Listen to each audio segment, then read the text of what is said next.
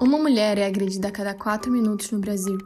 Isso significa que se você escutou a primeira parte desse podcast e agora assiste a segunda parte, pelo menos 10 mulheres serão agredidas nesse tempo. Olá, sejam todos bem-vindos ao Missão Saúde, uma iniciativa do projeto extensionista Vale do Carangola com a Unifase. Essa é a segunda parte do episódio sobre a violência contra a mulher durante a pandemia. Você pode encontrar a primeira parte na página do Missão Saúde nas principais plataformas de streaming.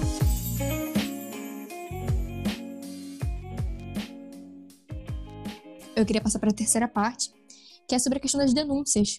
E assim, o que, que a gente pode fazer, né? Como sociedade, como pessoa, como indivíduo.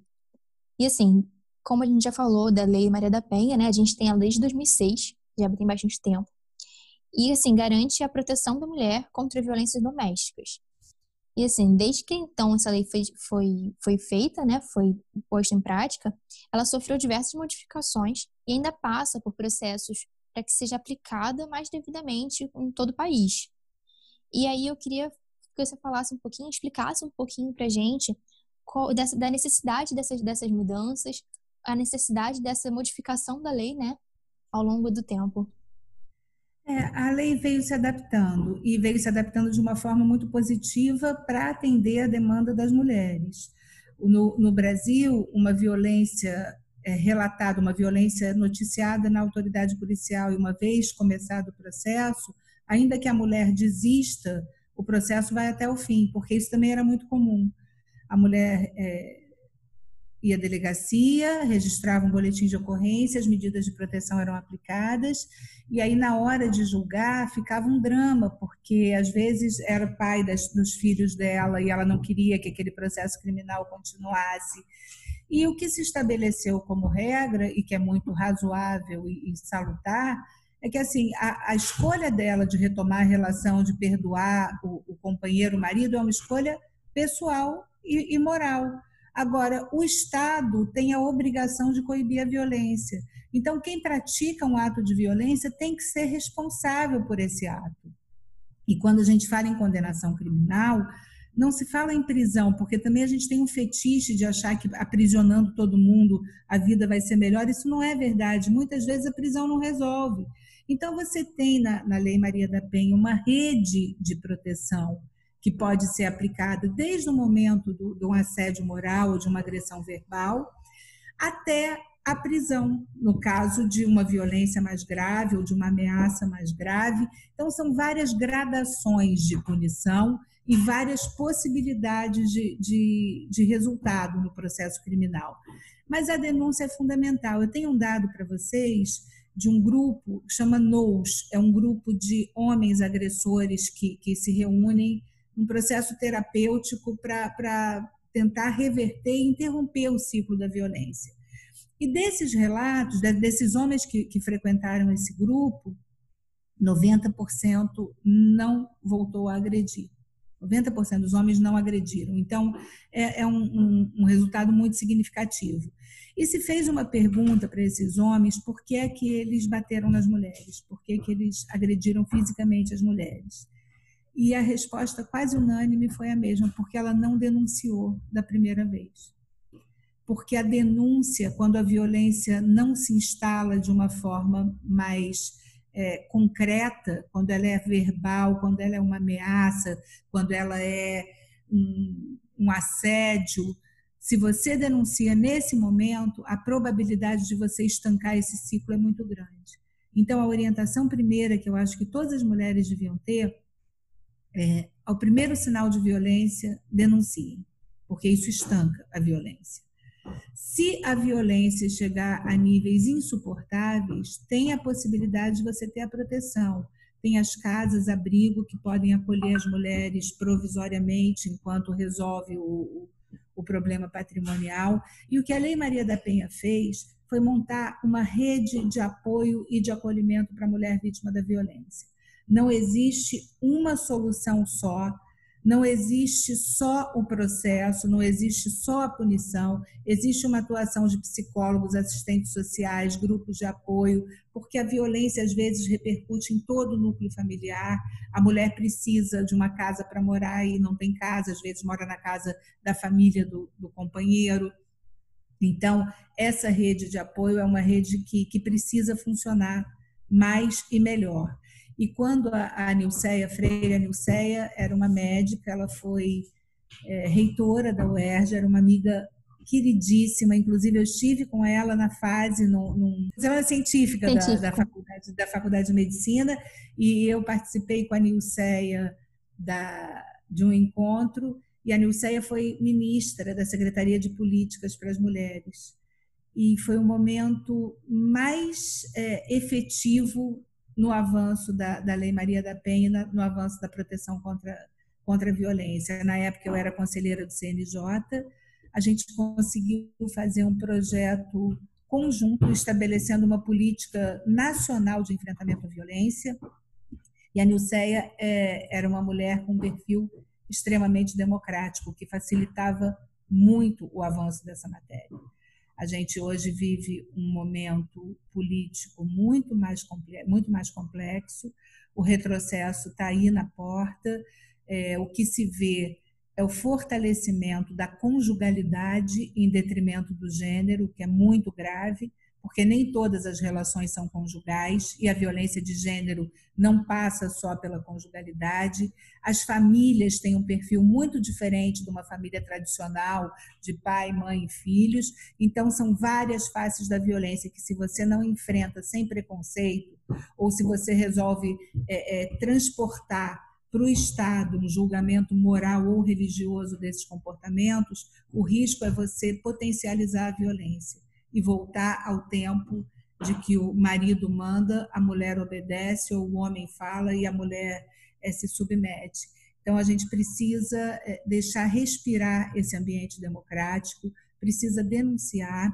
E, assim, tem um canal para denúncia, que é 180, Aqui no Rio tem o projeto Violeta, que é um projeto que busca atender rapidamente as mulheres que apresentam um quadro mais grave, que precisam de uma, de uma solução mais imediata. O processo é, é decidido com menos de 24 horas da denúncia. As delegacias contra a violência hoje são uma realidade, coisa que há 20 anos não eram. Uma mulher antes chegava na delegacia, a primeira coisa que, que era perguntado para ela, você tem certeza que você quer botar o, o, pai dos teus filhos na justiça? Ou então, o que, que você fez para ele, ele te agredir? Isso mudou e felizmente tem mudado. E eu acho que o que a gente precisa é falar muito e falar mais, e, e assim, é inesgotável esse assunto. Falar sem vergonha, falar sem, sem constrangimento, porque o que a gente está falando aqui é de direito a gente não está falando de favor. E direito, quando não é conquistado, ele acaba, ele murcha. Então, a gente tem uma rede muito potente de proteção que precisa ser regada, ser cuidada e ser divulgada o tempo todo. Eu acho que, só para tentar agregar um pouco da sua fala, que já foi excelente, acho que é legal a gente, nem todo mundo tem isso em mente, mas dizer que a violência contra a mulher é sim uma responsabilidade de todos, não apenas das mulheres que são agredidas, não apenas dos homens que são os agressores, né? É, da sociedade como um todo, do Estado, dos cidadãos, de todo mundo criar um ambiente favorável para essas mulheres se sentirem à vontade para denunciar e também de pressionar é, os órgãos públicos para que a gente não retroceda nesses direitos que a gente já conquistou com tanta luta, né? Ao longo de, de sofridos anos. O que é muito comum quando a gente fala de violência contra a mulher é subnotificação, porque muitas mulheres, por conta de todos esses motivos que a gente já falou, não fazem a denúncia. Então, os números de, de dado que a gente tem não refletem muitas vezes a realidade. Geralmente, o número de casos é muito maior do que a gente consegue é, ter notificado, no, é, descrito, né? Então, apesar da gente. que a gente tem, Carol, esses números, ainda que subnotificados, já são suficientes para nos envergonhar, né? As pessoas falam em epidemia da violência, eu não gosto desse nome, porque epidemia, a gente fala de Covid, né? Epidemia, pandemia, a gente tem um vírus que é inevitável, que não tem é, é, remedicação, você tem uma bactéria que não tem antibiótico.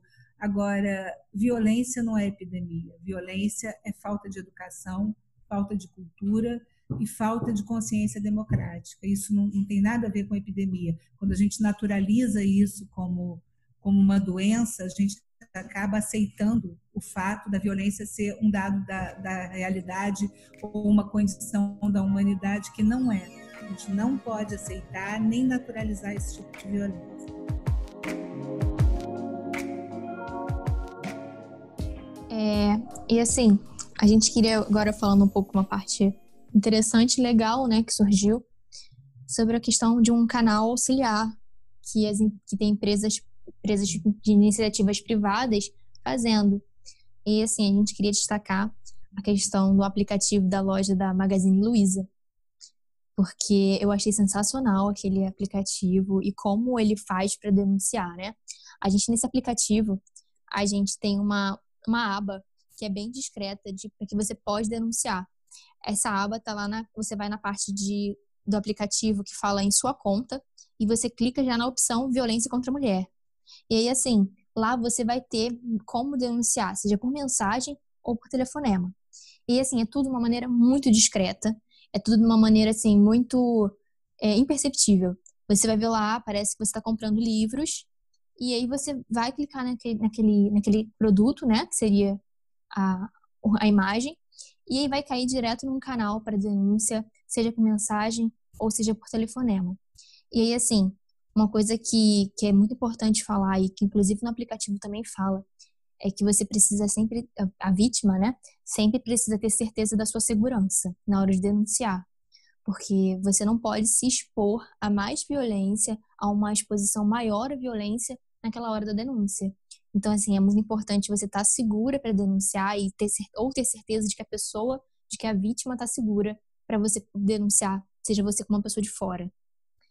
E, assim, e para isso, Gabriele, para isso é, é, importante usar os canais de orientação 180. É, é uma forma da, da vítima saber qual é o melhor caminho que ela pode trilhar para é, registrar uma ocorrência, para apresentar uma denúncia com risco reduzido para ela. Tem também agora, recentemente, uma campanha que a Associação de Magistrados Brasileiros lançou, junto com as farmácias, que a mulher que é nesse período de pandemia, que a mulher que é vítima da violência faz um X na mão e, e mostra para o atendente, e o atendente é, já tem um canal para realizar a denúncia, para é, preservar de alguma forma aquela consumidora apresentando a denúncia. São alternativas que a gente vai criando é, de acordo com a necessidade, mas o, o, o desejo mesmo é que a gente não precise mais dessas ferramentas. Eu não vejo a hora da gente poder falar do feminino, da questão feminina, da representação feminina, do feminismo, sem ter que tangenciar a questão da violência, porque é muito perverso isso. A gente, no Dia Internacional da Mulher, não tem um Dia Internacional da Mulher onde a gente não discuta a questão da violência. Então, eu acho que a gente precisa vencer essa pauta, usar esses canais todos. É um caminho longo, é uma longa estrada, mas é inegável que a gente hoje vive um ambiente muito melhor do que aquele de outrora, onde a violência existia e era silenciada e invisibilizada, e a mulher ainda era responsabilizada quando ela era vítima da violência. Assim, uma outra dica, além disso que a gente falou na né, questão da quarentena, né, voltando pela questão da quarentena, a gente também pensou numa seguinte, a gente leu, né, eu li alguns sites, que é sempre importante, assim, a, como a gente pode ajudar a vítima, né, de uma certa forma. E, assim, é manter o contato, parece uma coisa simples, né? Parece uma coisa muito banal, mas manter o contato com a vítima, com aquela mulher que você desconfia, que você sabe que tem alguma, alguma situação de risco, manter contato com essa pessoa, mesmo que remotamente. Entendeu? Porque nós estamos distantes um do outro fisicamente, mas é muito importante, tipo, a gente estar tá, é, falando pelo telefone, mandando mensagem, querendo saber como é que ela tá, como é que tá a situação em casa, tipo, querendo sempre é, mostrar sempre que ela não tá sozinha. Porque é uma coisa muito importante que a gente sempre tem que falar é que a mulher nunca tá sozinha nessas horas. ela é, sempre pode contar com alguém. A gente precisa estar disposto e aberto a ajudar, porque é uma situação difícil e a gente tem que entender a complexidade da situação. É isso mesmo, é, é, é um exercício de humanidade, de empatia e de alteridade. E, e, conseguir fazer parte dessa rede é quase como uma obrigação de todo mundo que, que pretende uma sociedade mais igual, menos machista. Então, é, é um convite que eu faço aos nossos ouvintes que participem junto a essa rede de proteção, que disponibilizem parte do tempo para ajudar, para estar próximo, para fortalecer essa rede de cuidado e de fortalecimento da autoestima dessas mulheres, porque disso depende o sucesso de qualquer projeto de enfrentamento à violência. A punição é só uma parte, mas a punição não muda o cenário. Então a gente precisa começar a, a mexer na estrutura para reverter esse quadro, mudando esse cenário. É isso. Então, hoje a gente vai ficar por aqui né? Depois dessa conversa muito produtiva. Eu adorei estar com, com a sua presença, André, a Gabi também, muito obrigada. E nosso episódio fica por aqui hoje. Até a próxima. Muito obrigada por escutarem a gente e até o próximo episódio, gente. Tchau, tchau. Obrigada pelo convite. Para mim foi uma, uma grande alegria passar esse tempo conversando com vocês. Uhum. né? Porque a gente vai, vai melhorando. Tá bom? Obrigada, meninas, e parabéns pelo trabalho que vocês fazem.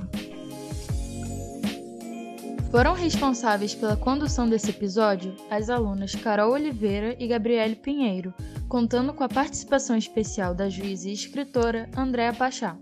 Também colaboraram para a produção as alunas Emanuele Soares e Juliana Fescher. A edição e orientação foram realizadas pelo professor Gabriel Martins.